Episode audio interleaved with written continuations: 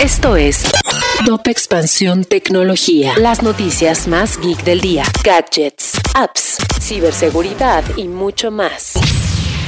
Soy Fernando Guarneros y este martes 14 de septiembre te traigo las novedades tecno del día. Tecnología. En la industria de los videojuegos, la violencia de género, el machismo y el acoso hacia las mujeres es cada vez más común y por ello elementos que van desde las marcas hasta las jugadoras han iniciado campañas para motivar a las gamers a entrar al mundo de desarrollo de videojuegos y así liderar los cambios necesarios en este sector. Tecnología. La colección Sabores de México de Google Arts and Culture ya está disponible. A través de ella, todo el mundo podrá tener acceso a más de 5.000 obras de arte, ilustraciones, recetas, historia, material educativo y videos relacionados a la gastronomía mexicana. Tecnología. Tras la resolución del juicio entre Epic Games y Apple, la empresa deberá cambiar sus políticas en la App Store. Estas modificaciones podrían costar miles de millones de dólares a la compañía, pues cifras de Sensor Tower apuntan que durante el 2020 y solo en Estados Unidos, Apple tuvo ingresos en juegos por alrededor de 3.800 millones de dólares, mismos que en su mayoría provinieron de las compras dentro de las apps.